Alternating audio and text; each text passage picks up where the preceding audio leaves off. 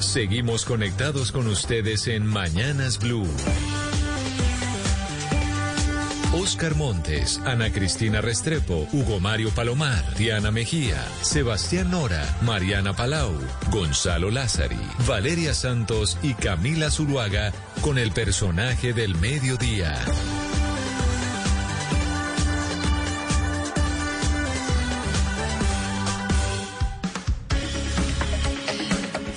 12 del día, 16 minutos. Y sí, seguimos conectados aquí con ustedes en Mañanas Blue. Vamos hasta la una de la tarde. En este momento aprovechamos para saludar a todas aquellas personas que empiezan a conectarse con nosotros a través de Facebook Live en nuestra cuenta de Blue Radio Colombia y también a nuestros televidentes de Noticias Caracol Ahora, el primer canal digital de noticias en Colombia. Como les hemos dicho desde que empezó este año, y ustedes lo saben muy bien, el 2022 es un año electoral y por eso pues vamos a estar hablando con candidatos presidenciales, candidatos al Congreso de la República. Y hoy tenemos invitada a una mujer que fue protagonista de la política colombiana y tal vez muchos jóvenes hoy en día no la conocen. Y por eso me parece importante, Ana Cristina, que hablemos de doña Regina Betancur, mejor conocida como doña Regina 11, que vuelve al panorama electoral al Congreso de la República y yo quiero que para aquellas personas, yo sé que muchas personas saben perfectamente quién es doña Regina, pero la gente joven tal vez no, y eso me parece importante ponerlo en contexto. No en la política cuando había muy pocas mujeres en la política. Ahora vemos un montón de nombres, pero ella incursionó en la política cuando eran muy pocas. Ella fue candidata presidencial en 1986, en 1990 y en 1994. Ella ha sido concejal de Bogotá, eh, fue representante a la Cámara y senadora. Su movimiento político se llama el Movimiento Unitario Metapolítico y ella tiene una característica especial, Camila, una característica distinta en la política y es que ella pues, eh, por una parte, habla de la metafísica, ¿sí? Habla de, poderes metafísicos y desarrolló una, eh, una eh, doctrina que se llama la saurología, que seguramente la vamos a hablar con ella, pero es un tipo distinto de hacer política. Ella, Regina Once, lleva muchos años en, en la política, pero empezó cuando de verdad eran muy pocas mujeres y por lo tanto, pues, ha tenido todo el trasegar de lo, de lo bueno y lo malo de lo que puede pasar en la política, Camila.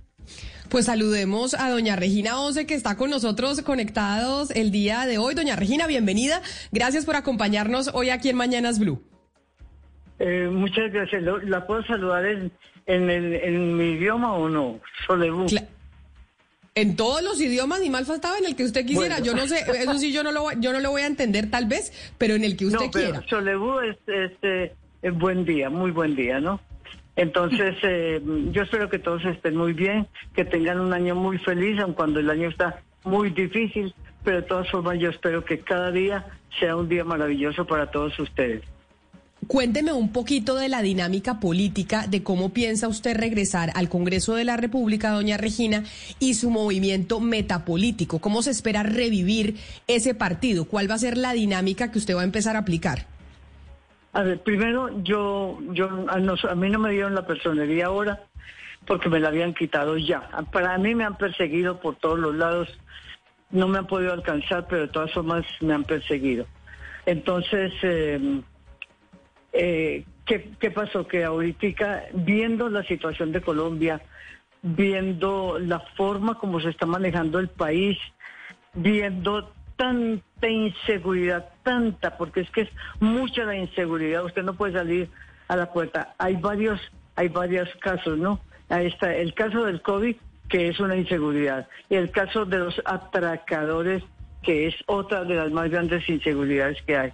Entonces resolví, porque yo sí sé cómo quitar la inseguridad del país y sé cómo eh, presentar unos proyectos para que este país cambie y se cambie a una cosa buena, porque Colombia es un país muy lindo, con gente extraordinaria, pero lastimosamente hay muchos enfermos mentales que son los que están atracando, robando, secuestrando y muchas cosas más. Por eso yo quise entrar a la política de nuevo. Yo no, yo soy la directora del Movimiento Unitario en Beta Político, pero yo coloqué 11 personas que son maravillosas también estamos en comunicación o, nos unimos con las personas, eh, con algunas personas para la Cámara. Yo no tengo representantes a la Cámara, pero nos unimos a un grupo de personas, eh, o el doctor Asprilla, que es de las, eh, de las negritudes de todo el mundo. por él pueden votar en todas partes del mundo y ellos pueden votar por nosotros también. Pero doña Regina, déjeme, yo le pregunto, usted dice, yo no me voy a lanzar, pero estoy de directora de este movimiento metapolítico, yo no tengo personería jurídica, hay un grupo de personas muy capaces que estamos lanzando al, Senado. Esas personas que lanza usted al Senado, ¿lo hace a través de una recolección de firmas o cómo es el mecanismo para que estas personas de su equipo puedan eh, lanzarse al, al Congreso ¿Y cuántas firmas entonces recogió? Si es a través de firmas. Recogimos más de 80 mil firmas, pero no, no, no fuimos por todas partes del mundo. Simplemente hablé por el programa mío que tengo a las 5 de la tarde y les dije que nos dieran la firma. Y entonces gente que no me conocía decía, pero habían oído hablar de Regina 11. Entonces, ah, es de Regina 11, sí, yo sí firmo. Pero la gente firmó inmediatamente, ¿no? Fue muy fácil conseguir las firmas. Yo creo que yo soy una persona como dijo usted, em, la, muchas, muy poquitas mujeres. Yo fui la única mujer en el mundo que, que sacó un movimiento, un político, porque cuando yo fui a que a que nos em, que, nos pusieran en las listas en, en, la registraduría, lo primero que preguntaban, liberal, no, conservadora tampoco, comunista tampoco. Entonces, entonces ¿qué es? No hicieron eso. Le un momentico, yo nosotros ni siquiera llevaba el nombre. Entonces dije, es un movimiento porque todo lo mueve, unitario porque todo lo une. Y mi esposo dijo, y reginista porque es tuyo. Así fue como empezó, Movimiento Unitario Reginista. Con Movimiento Unitario Reginista saqué varios concejales, pero después hubo una ley en donde no se podía personalizado. Fue cuando salió el Movimiento Unitario Metapolítico que va más allá de la política, porque nosotros no somos ni liberales, ni conservadores, ni comunistas, ni católicos, ni luteranos, ni, es decir, ninguna, todas las religiones pueden entrar aquí, porque yo no acepto que haya una sola religión, porque para mí yo soy el templo de Dios, y usted también, y todo el mundo, cada persona es una partícula divina. Y como partícula divina es que tenemos que vivir. Doña Regina, hay algo muy especial en su historia y es ese poder, esos poderes em, que usted ha dicho pues que, que tiene. Y hay, hay pruebas, es decir, hay en su historia momentos que son especiales. Usted fue consejera del general Manuel Antonio eh, Noriega, Noriega en Panamá. Sí, en Panamá. Y además usted predijo la tragedia de Armero. Usted le advirtió a Belisario Betancur. Hablemos ah. un poco de eso. Y no solamente lo predije, sino que le mandé una carta al presidente diciéndole lo que iba a pasar. El único que a mí me hizo caso en todo, cuando fue presidente, fue el presidente mmm, Turbay Ayala. Porque cuando iba a ver lo, cuando lo de la, mm, las armas del Cantón Norte, entonces él, se, él, me llamó y me dijo, Regina, querida, a ver por qué va a pasar. Entonces yo le dije, yo le voy a ayudar. Se fueron para la sede mía el, eh, el ministro de Gobierno Hernández con la mamá del, del presidente López Miquelsen, doña, ya me olvidó cómo llama ella, eh, pues ya se me olvidó. Entonces, ellos dos Doña Cecilia Caballero de López. Doña ¿Ah? Cecilia Caballero de López. Doña Cecilia Caballero, la esposa del doctor no, López. No, no, no, no, no, no fue doña Cecilia, fue la mamá de, de él, Olga Dávila de López. Ok. Entonces, entonces ellos estuvieron allá varias veces y les dije cómo íbamos a, recoger eh, las armas del Cantón Norte y así salieron. Después vino lo de la embajada, la embajada dominicana. Entonces ahí sí que me llamaron. Y entonces doña Nidia me llamaba y todos me llamaban. Entonces yo le dije, me dijo, vengan, ven aquí a la presidencia. Le dije, no, yo voy y hablo más bien con el ministro ese Hernández que yo lo conocía desde que yo era una niña. Entonces me dijo, bueno, entonces vaya pues para allá. Me fui donde él, le expliqué cómo iban a salir. Le dije, mire mi amor, usted, nosotros vamos a sacar a toda esta gente de allá sin que haya una gota de sangre. Inclusive le dije, a no ser pues que la chica tenga la menstruación y ahí sí, hay la sangre, pero de resto no va a haber nada, iba a ser todo en paz. Y así fue. Pero, pero doña Regina, ya, que usted pedir un favor? Sí, señora. No me diga doña porque me siento muy barrigona. Entonces, ¿cómo le digo? Regina, yo soy Regina 11 o mamá Regina me dicen, pero no me gusta ese doña porque me siento tan barrigona. Bueno, entonces, señora Regina, déjeme, yo le pregunto porque usted nos está contando como la historia de, pues, de, lo que ha sido su paso por la política y cómo la han contactado eh, diferentes eh, personas que han estado en el poder para también tratar un poco de una forma más metafísica o con otros poderes, no tengo ni idea ciertas eh, situaciones de la vida nacional. Y usted empezó esta entrevista diciendo, este va a ser un año muy difícil, el 2022, y por eso decidimos eh, volver a tener este movimiento de la meta política, algo que va más allá. Y ahí yo quiero ir a, a estos dones que usted dice tener y que mucha gente pues cree que, que usted tiene en términos de adivinación y predicciones del futuro y demás. ¿Usted ha hecho el ejercicio con miras a las elecciones de este año? en términos de predicciones y, ustedes en su movimiento tienen claro entre ustedes ese panorama de lo que vaya a poder pasar en, las elecciones de, mayo y de, junio? Venga, le digo, por ahí sale un artículo que dice que yo me mantengo con el tarot en la mano. Primero que todo no conozco el tarot. Nunca he leído las cartas, ni el cigarrillo, ni el tabaco, ni el fósforo, ni nada, ni las manos. Eh, yo les enseño a ver el aura y en el aura se ve todo lo que es la persona. Y no me interesa, no, a mí no, yo no quiso volver a, sacar las predicciones de este año, por lo menos para no sacar tanta tragedia que hay en nuestro país y en todo el mundo, ¿no? Entonces yo creo que eh, yo estoy, yo estoy, yo me vine para acá, es decir, saqué el movimiento de nuevo para que eh, con eso, estando ellos allá, yo puedo hacer que, por ejemplo, la pandemia se acabe, que se acabe en mayo, porque eso es lo que podemos hacer, porque no es que yo tengo poderes, es que yo tengo, pero usted también y el mundo entero, cada persona tiene poderes mentales, cada persona, incluyendo los... ¿Pero qué? Pero no, yo lo voy a decir a usted, mamá Regina, porque así le dicen sus estudiantes y me gusta mucho esa forma de llamarla. Eh, usted usaba como símbolo de campaña una escoba y, por muchos años pues eh, a usted la llamaban bruja.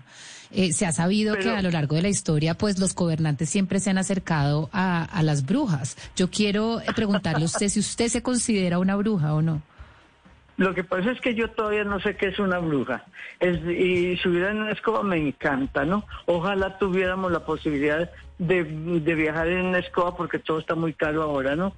Pero quiero decirle una cosita. La escoba yo la saqué para barrer la inmoralidad. Eh, para eso la saqué. Porque entonces todos, absolutamente todos somos brujos, porque imposible que usted no tenga una escoba en su casa. Imposible que la persona más pobre del mundo no tenga una escoba así hecha de ramas o de cualquier cosa. Pero todos, todos somos brujos. Y yo sí quisiera ser bruja. Lástima que no pueda ser porque yo simplemente soy una persona como lo es usted y como lo somos todas las personas de la tierra. Los únicos, yo, yo no pude aprender a montar en bicicleta porque mi mamá me sacó de ahí. Ay, cógese que se, le ha perdido la virginidad, yo ni siquiera sabía que era virginidad. Y, y, usted seguro monta en bicicleta, yo no sé. Entonces yo soy muy ignorante en muchas cosas y usted es muy ignorante en lo que yo sé. Y yo simplemente lo que yo hago, lo hago porque he desarrollado mis poderes desde que yo estaba niña, desde los cuatro años de edad. Entonces lo recuerdo desde ahí, quién sabe de cuántas vidas más tuve con estos poderes. Pero Señora Betancourt. Devolvámonos a esa infancia, devolvámonos a esa infancia y, le contamos a los oyentes por qué le dicen Regina 11. ¿De dónde salió ese 11? Ay, porque no pude llegar a la docena. Pero hay una historia detrás de ese 11. ¿Desde cuándo se llama Regina 11 y por qué, por qué adoptó ese número con su nombre? Cuando a mí me confirmaron, yo mm, me entré a la casa y me fui a, una alcoba que no tenía ni no tenían ni electricidad ni nada, sino que era un, un catre que se, que donde todo el mundo iba a descansar un poco, pero cuando yo llegué de la iglesia, que me confirmaron, entonces me entré allá y me senté. Y de pronto todo se oscureció terriblemente. Y cuando se oscureció de pronto fue apareciendo eh, como un policía. Yo veía era como un policía porque yo tenía apenas cuatro añitos y cuando de pronto el, el policía me dijo, a ti un día te conocerán por el número 11 y a mí por el número 23 ni él sabía que iba a ser el Papa, ni yo sabía que yo iba a ser la mamá. Entonces ahí quedamos los dos. Por eso yo soy Regina 11, de acuerdo a lo que me dijo Juan 23. Y después, antes del morir, me dijo, me están envenenando. Y entonces eh, iba, iba a temblar en el mundo entero, y tembló en el mundo entero.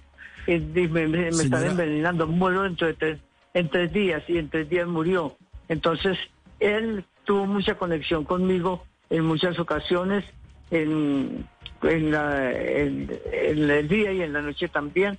Cuando un día yo, yo como era la niña de la casa, de los 18 hijos, yo soy la bebé, de apenas de 85 añitos, ¿no? Entonces, eh, cuando de pronto yo me metí en la mitad de, de mi papá y mi mamá y sentimos que abrieron la puerta, mi papá y yo nos levantamos rápido entonces estaba perfecto. Y le dije, no, fue que se murió Rosadito. Rosadito era una amiga de él, con, que yo vine a saber después de vieja, que él tuvo dos hijos con él, con ella. Y le dije, se, se, murió. Entonces él mismo se puso los pantalones encima de esos calzoncillos largos que mantenía y se fue. Y cuando llegó me dijo, efectivamente se murió Rosadito. Y él cuando llegó, llegó con tifo. Y le dije, usted se va a morir el miércoles. Ahí fue cuando yo empecé a darme cuenta de cómo era, ahí no, mucho antes, pero ese día fue muy, muy seguro. yo vi cómo, perdón, él se moría y, me, y entonces me dijo, ah, sí, le dio tifo y se le complicó con el corazón. El miércoles en la mañana me dijo, hija, sí voy a morir hoy y me muero a la una de la tarde. Yo no sabía a qué horas. Yo estaba esperando que se muriera rápido para ver, para que resucitara. Pero entonces, doña Regina, ahí es donde usted empieza, perdóneme, señora Regina, ahí es donde usted empieza a conocer, y ya que estamos hablando del origen de su nombre de Regina 11, es donde usted empieza como a asimilar que tiene usted poderes adivinatorios, y, y esa es como la relación que hay con el, eh, con el nombre. Eh, con el nombre, sí, bueno, me doy cuenta que yo me, que yo puedo ver cosas de otras personas y en otro lugar pero nunca, nunca en la vida me he dedicado a mirarle ni la palma de la mano, ni, ni el tabaco, ni el fósforo, ni el cigarrillo, nada de eso me he dedicado. Jamás. Pero entonces ahora, pero entonces, primero no fumo. Y claro, pero entonces ahora ya, pero ya entonces usted dice, yo no leo el tarot, no fumo, no hago esas cosas como de brujería que la gente eh, pues normalmente conoce. Usted dice, yo veo el aura de las personas, a usted la contactaban muchos políticos eh, en el pasado precisamente por esas capacidades. Cuénteme de cómo se ven los candidatos presidenciales de hoy. ¿Usted qué, qué observación ha hecho sobre esos candidatos presidenciales, sobre el doctor Petro, Federico Gutiérrez, sobre Oscar Iván Zuluaga? Porque seguramente en medio de las decisiones que su movimiento, el movimiento metapolítico, ha tomado para volver al Congreso de la República, pues ese análisis lo han hecho. Bueno, yo no los he visto a todos. Yo conozco a Petro desde que yo estaba en el Senado, porque él entró allá y me di cuenta de todo lo que él había hecho tan terrible en la vida. Y yo lo único que le dije a él, a él, le dije, a karmas que usted va a tener que pagar, mi hijito, ¿no? Entonces él le dio risa. Y le, inclusive le dije de, ¿cómo se llama el, el que tiene una patica palo? Eh, ya me olvidó cómo se llama él. Antonio Navarro, Antonio Navarro. Sí, quien también fue compañero de Gustavo Petro en el M19. Fue compañero de Gustavo Petro. Entonces le, le, hablé también de él, le dije, y él va a gobernar también, pero mm, los dos van a tener problemas. Y los dos tienen problemas porque a, a, Navarro se le mató su hijo. Eh, a Petro, Petro ha tenido muchos problemas personales y me parece que no vale la pena que él sea presidente de Colombia, porque además muchas personas quieren hasta matarlo. A mí sí no me gustaría que mataran ni a Petro, ni a Petra, ni a nadie, porque eso queda en la energía de todo nuestro país, nuestra patria. Pero, pero ¿qué es exactamente lo que usted ve allí en la energía de, de, Gustavo Petro, en el aura de Gustavo Petro? Si es que lo ha leído ya. No, en el aura de Gustavo Petro yo vi muchas cosas horribles que él hizo y que quiere hacer también, ¿no?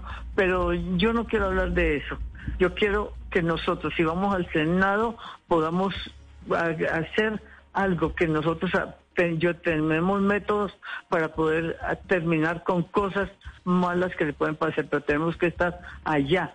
Si estamos desde aquí, yo no puedo ir a hacerle algo al doctor Duque ni a ninguno. Puedo ayudarle, no podemos hacer nada para hacerle daño a ninguna persona, absolutamente a ninguna. Así se creamos que es nuestro peor enemigo. Pero, eh, señora Regina, usted dice, nosotros tenemos una lista al Congreso de la República, recogimos más de 80 mil firmas, las recogimos muy fácil porque pues usted tiene un movimiento eh, montado desde hace muchísimos años. Esa lista de la cual eh, pues usted es promotora para llegar al Congreso, ¿con qué candidato a la presidencia está? ¿O con qué coalición a la presidencia está? Usted dice, a mí no me gustaría que fuera Gustavo Petro, pero entonces, eh, ¿su movimiento a quién apoya? ¿O todavía no han elegido? Yo, yo lo único que le digo es una cosa. A mí me gusta mucho, porque lo conozco personalmente, es el doctor Luis Pérez. Porque si usted mira en Medellín, las cosas mejores que hay en Medellín, las hizo cuando él fue alcalde. Si usted mira en, la gobernación, también. Le, echaron el cuento de que él está con Petro, él no está con Petro. Él fue y habló con Petro, que es muy distinto, pero también habló con todos los otros gobernantes. Y eso sí no lo dijeron. Pero como era con Petro, entonces había que hacerle la bulla, los, eh, los reclamos y todo. Pero él no está con Petro. Y el, el único que yo apoyaría para la presidencia sería a Luis Pérez. Pero usted dice que no es verdad que Luis Pérez esté con Gustavo Petro, pero Luis Pérez pues pidió pista, como se dice coloquialmente en esa coalición. ¿O con quién está entonces el doctor Luis Pérez, eh, señora Regina? No, un momentico. Él lleva más de un millón de firmas y él está particular. Él no está con nadie. Está con el pueblo. Y si el pueblo lo elige, yo creo que vamos a tener un buen presidente. Oiga, y todos los cuestionamientos que hay sobre Luis Pérez, la operación Orión, cuando él gobernó en Medellín, todo lo que se ha dicho en materia de corrupción, eh, que, que, ha generado todo un escándalo, no solamente en Antioquia, sino en el resto del país, y por lo cual muchos no han querido recibir eh, a, Luis Pérez como aliado político para estas elecciones. No, un momentico. Eh, es que una cosa es lo que dicen.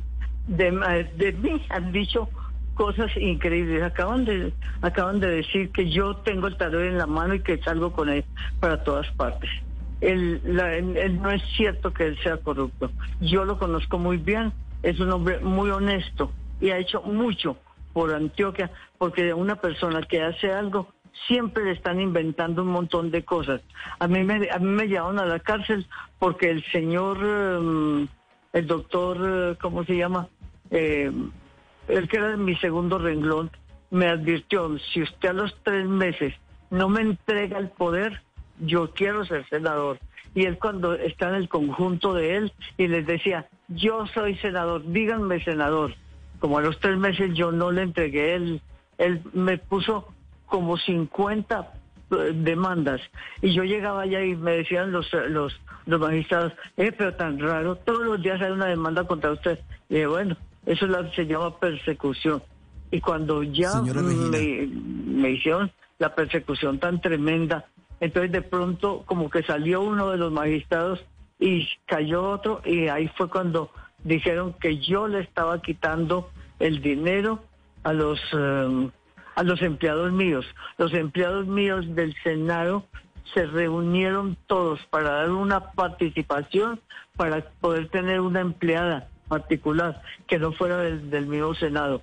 Y, todos pagamos una cuota para poderla sacar adelante o para tener esa empleada que la necesitábamos. Y la secretaria mía fue, se unió con el, con el señor Pedraza, con el doctor Pedraza, se reunió con él porque yo a mi secretaria la saqué de la cárcel para ayudarla porque ella le robó a Margarita Vidal Entonces yo para ayudarla, para que nos, para que saliera adelante, porque era, es una, era una mujer muy inteligente, entonces ella fue la que se volteó y empezó a trabajar con Pedraza y me hicieron pagarle a cada uno de ellos siete millones, después me llevaron a la cárcel y todavía sigue la persecución, no crea que no. Señora ya tengo 85 pero, años ya que me persigan a ver si me alcanzan. Pero mire, hablemos un poquito de la política suya porque, porque digamos, usted fue candidata presidencial en el 86 y en Colombia muchas mujeres han aspirado a la presidencia y desafortunadamente ninguna ha sido presidenta. Todas eh, llega, la doctora Marta Lucía llegó a ser vicepresidenta fórmula del doctor Duque. ¿Por qué en Colombia no, ha sido posible una, una, mujer presidenta? Usted que luchó por ser presidenta, ¿qué es lo que pasa? ¿Y cómo sería Colombia de ser gobernada por una mujer presidenta? Mire, primero que todo yo no luché tanto. Yo cuando era candidata me fui con un grupo de personas para Europa y los dejé y yo sé cuántos votos me robaron.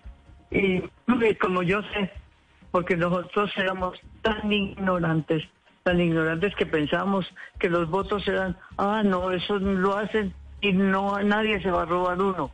Mire, cuando yo empecé a ser, a, que, de ser concejal de Bogotá, entonces mm, supe por medio de un clavero cuántos concejales yo saqué y no saqué ni uno. Después cuando salí de concejal no había sacado uno, yo saqué 18 concejales en el país y cuando fui diputada también sé cuántos cuántos diputados había yo sacado, pero porque los claveros me contaban, es que le sacaron tantos votos. A mí eso ya no me importa.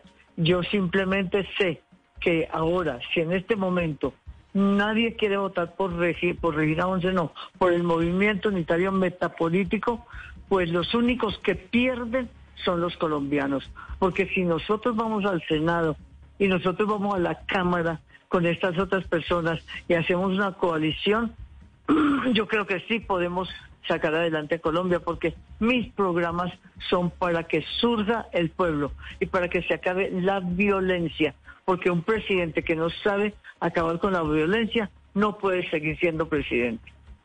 Eh, Regina, usted estuvo en la cárcel eh, después de haber sido condenada en primera instancia por supuestamente pues cobrarle parte de su sueldo a su UTL, después fue absuelta, pero lo cierto es que usted sí pasó tiempo en la cárcel. Cuéntenos un poco qué le enseñó la cárcel a usted, cómo le aportó estar en la cárcel para su vida y pues qué reflexiones sacó de ese momento pues específico que le tocó vivir.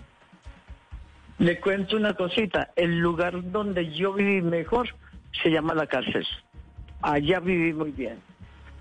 Pasé una temporada de descanso, eso, eso sí me visitaba gente hasta del otro mundo, yo no sé cómo llegaban. Y logré organizar las personas que había ya que eran senadores y representantes, logré organizarlos, ayudarlos, porque cada uno iba y tragaba en la pieza y ni se bañaban ni nada. Entonces yo les ayudé y les, eh, les exigí además que vamos a tener un hogar aquí. Empezamos a sembrar, empezamos a ayudar y, creo que se convirtió en un hogar muy agradable ese lugar. Vivíamos bien, yo vivía muy bien, me iba a hacer mis ejercicios solamente una vez que yo estaba en, mi alcoba y de pronto escucho a dos de ellos eh, diciendo, y es que esa vieja me da como yo todos borrachos y no sé qué. Entonces yo al otro día me levanté, les dije, por favor, necesito hablar con todos ustedes. O sus esposas van a saber lo que ustedes están haciendo. Yo no vine como, como prostituta, sino como detenida, estoy condenada. Entonces no tienen por qué venir para acá. Y con eso nunca más me volvieron a faltar el respeto.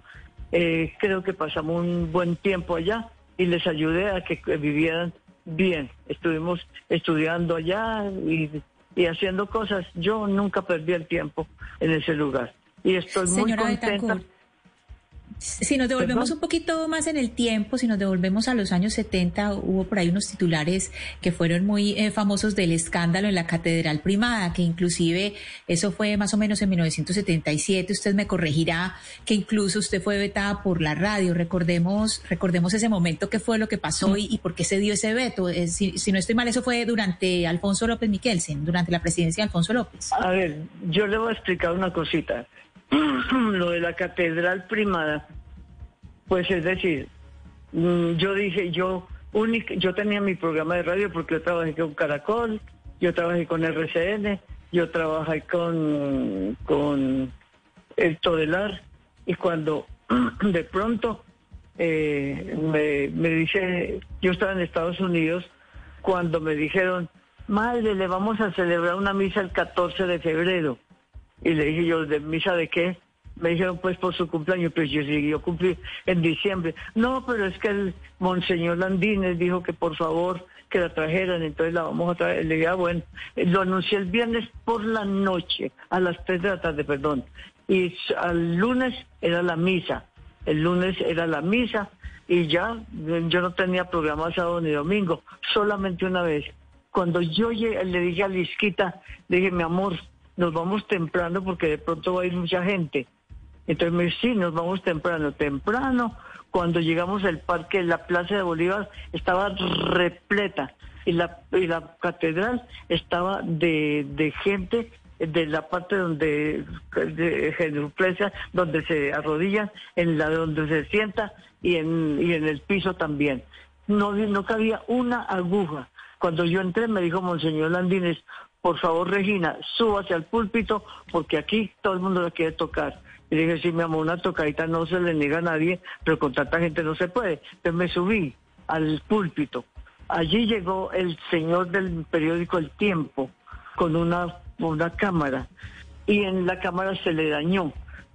Entonces Dani, mi esposo, me dijo, mi vida, por favor, arréglale la, arréglale la cámara a este señor. Le dije, no, porque él va a sacar algo que es mentira. Y me dijo, no importa, arréglale. Yo no se la voy a arreglar. Hasta que me dio mucho pesar con mi esposo y se le arreglé la cámara. Mentalmente se la arreglé. Y el hombre, cuando yo abrí mis brazos, dijo que yo había celebrado la misa. Ojalá, porque yo, yo la hubiera celebrado mejor. Entonces, ahí como era tanta la gente, porque por lo menos hubo más de un millón de personas entre la Plaza de Bolívar y la, y la catedral. Y iba la gente. Cuando salí, yo no pude salir por la puerta principal, sino por la sacristía. Allá estaba Monseñor lleno de plata, porque cuando dijeron que yo les dije que dejaron una limosna, la gente me la tiraba allá. Y yo, yo ¿para qué? Allá había un sacerdote arrodillado al lado mío, y todo lo que tiraban, tiraban, tiraban collares, tiraban cosas para que yo se los magnetizara. Entonces el señor, la, el, el, el, el, curita que había ido, que era quiteño, entonces agarraron los collares y los metía en el bolsillo. Y le dije, mi amor, ¿usted tiene bolsillo payaso? ¿Qué le pasó? Porque eso, eso hay que devolverlo. Dijo, no, esa gente tiene, es para una hermanita que yo tengo, ¿no? Y así fue, y cuando salí, el monseñor estaba lleno de plata y me dio la bendición con todos los billetes, menos mal, porque así me fue muy bien. Entonces, ahí fue cuando empezó, eh, me tuve que salir por la sacristía, la gente de la, eh, de la catedral salía y la del, y la de, ¿cómo se llama? Y la del parque se entraba para ver dónde era que yo había estado. La gente tocaba el púlpito y se convirtió en un mito muy, muy tremendo para mí. Cuando, cuando yo salí, cuando yo salí fue cuando me quitaron, entonces dijeron, como dijeron que, que yo había ah, celebrado la misa, fue cuando le exigió el presidente a la ministra, le dijo que me quitara el programa de radio. Y fue cuando me quitó el programa de radio. Cuando me lo quitó, como yo ya no podía hablar por ninguna parte, porque no podía poner un aviso, todo era pecado, entonces yo tenía curso en Manizales. Cuando yo llegué a Manizales a dictar el curso, en el momento en que estaba dictando el curso, entonces llegaron muchos sacerdotes y, mm, me dijeron, eh, es que nos mandaron a que a ver cómo es el curso suyo. Y les dije, ¿por qué no, ¿y por qué no dicen? Dijo, no, es que estamos muy contentos. Aquí estamos y nos vamos a quedar. Y se quedaron. Pero mire, señora Regina, eso es, eh, digamos, como la historia de su, de su participación en política, de las tantas cosas que le han pasado y además, como usted dice, a sus 85 años, que además tengo que decirle que se ve divinamente. Nunca me imaginé que esa fuera eh, su edad cuando la vi. Pero hablemos de las elecciones de este año, de las eh, legislativas. Señora. A los 85, pongan, mírenlo al revés y verá que da 58. Y, y de 58 se ve, eso sí le garantizo. Pero lo tiene que decir, entonces, ¿qué hace para verse así? Ahí ya preguntándole yo de cosas un poquito más superficiales. Pues mi amor, para verme así es que yo todos los días me levanto a las cinco y media o seis a hacer ejercicio. Eso sí, no me faltan, tengo mi gimnasio, ahí hago mis ejercicios. Y, y sobre todo, mm, yo procuro comer bien, mantenerme bien.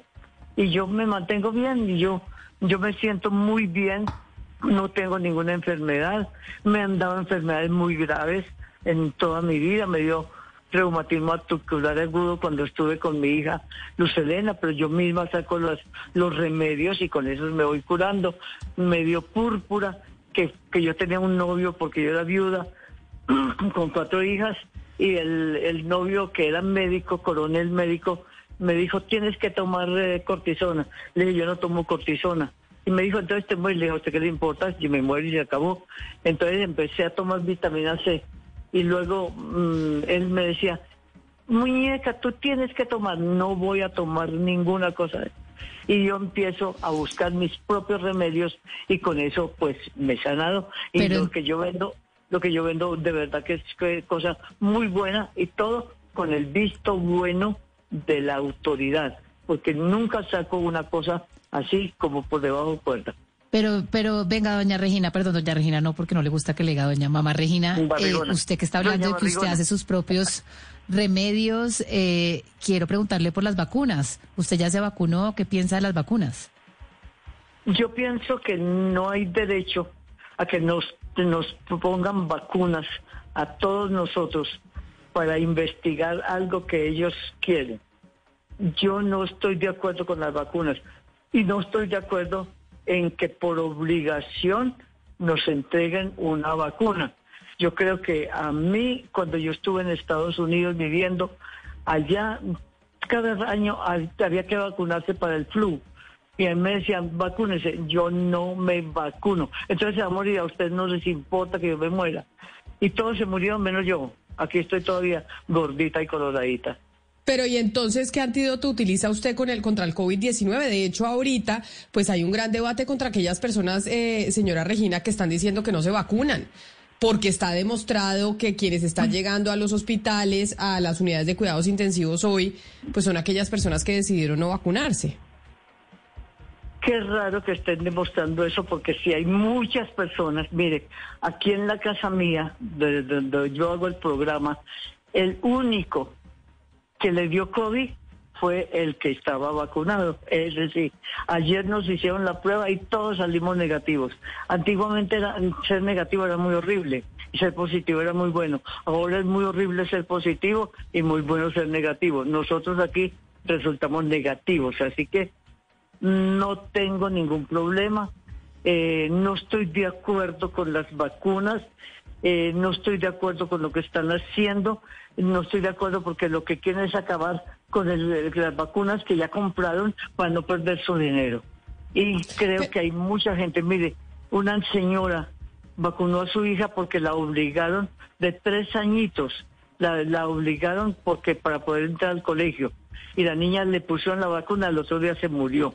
En Estados Unidos un muchacho de 12 años también le sucedió. A un alumno, a un alumno mío le, le dije, tómeselo de la, porque nosotros tomamos una, un remedio con aspirinas, ¿no? Que es muy bueno.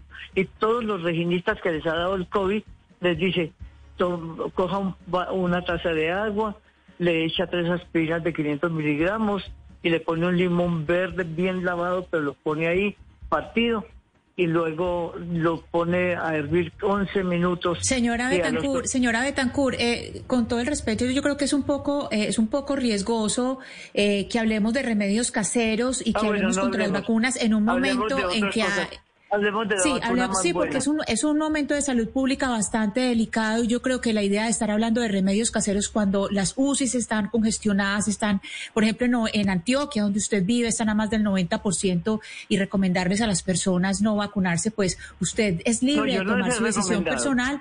U- Usted, ah, bueno, perdón, pero hablar de no vacunarse, sí, es cierto, usted no lo ha recomendado, pero pues hablando de no, No. vacunarse, yo creo que es eh, un poco irresponsable sabiendo cómo están en este momento las UCIs y los niveles de contagio que estamos en este momento.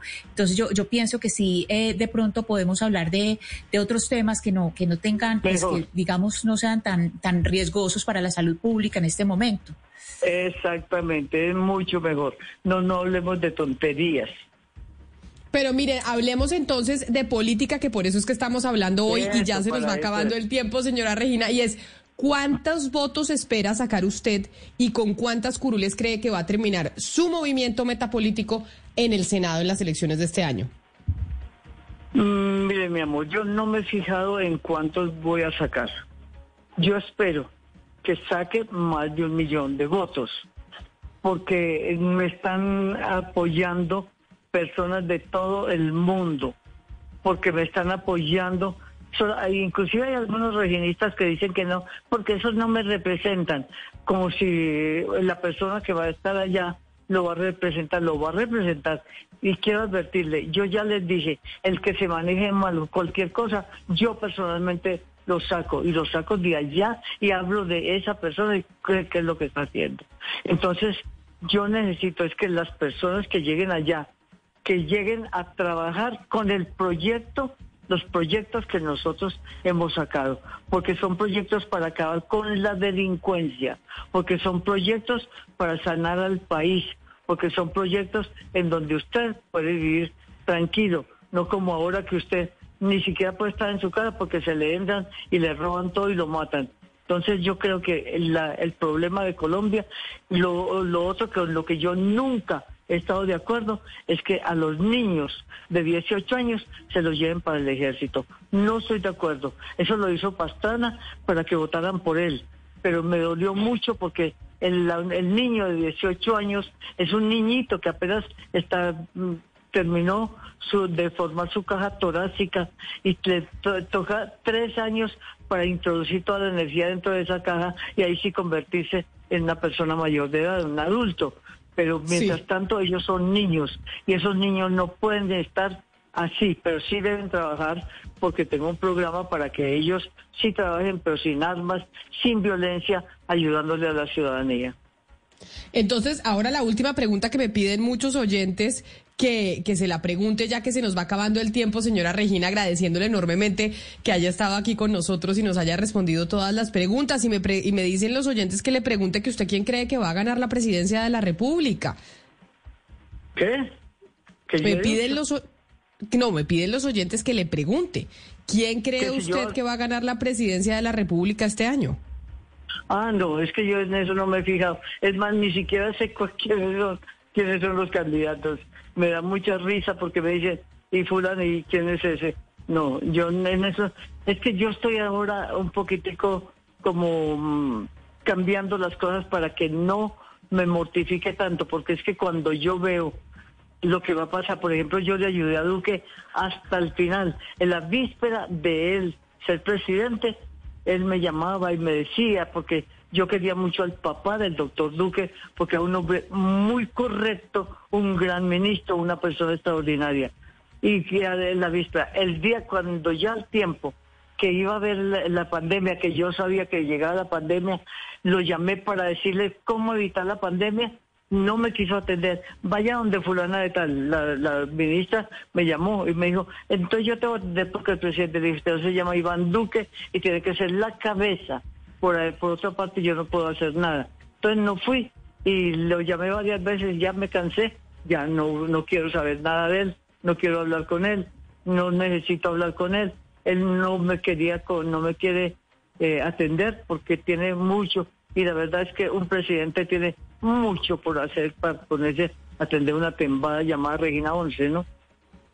Pues, eh, señora Regina Once, A usted, gracias por, por atendernos, por aceptar esta entrevista el día de hoy, que queríamos hablar con usted sobre pues, el resurgimiento de su movimiento y las intenciones políticas de llegar al Senado con gente que es seguidora suya. Yo le agradezco enormemente, cuídese mucho y feliz fin de semana. Ustedes también cuídense mucho y cuídense de que no los regañen por hacerme esta entrevista, ¿ok? Les deseo un día muy feliz y un año muy feliz. Mucha suerte. Un saludo muy especial, es la una de la tarde en punto, así llegamos nosotros al final de esta emisión de Mañanas Blue. Ustedes sigan con toda la programación de Blue Radio y feliz fin de semana.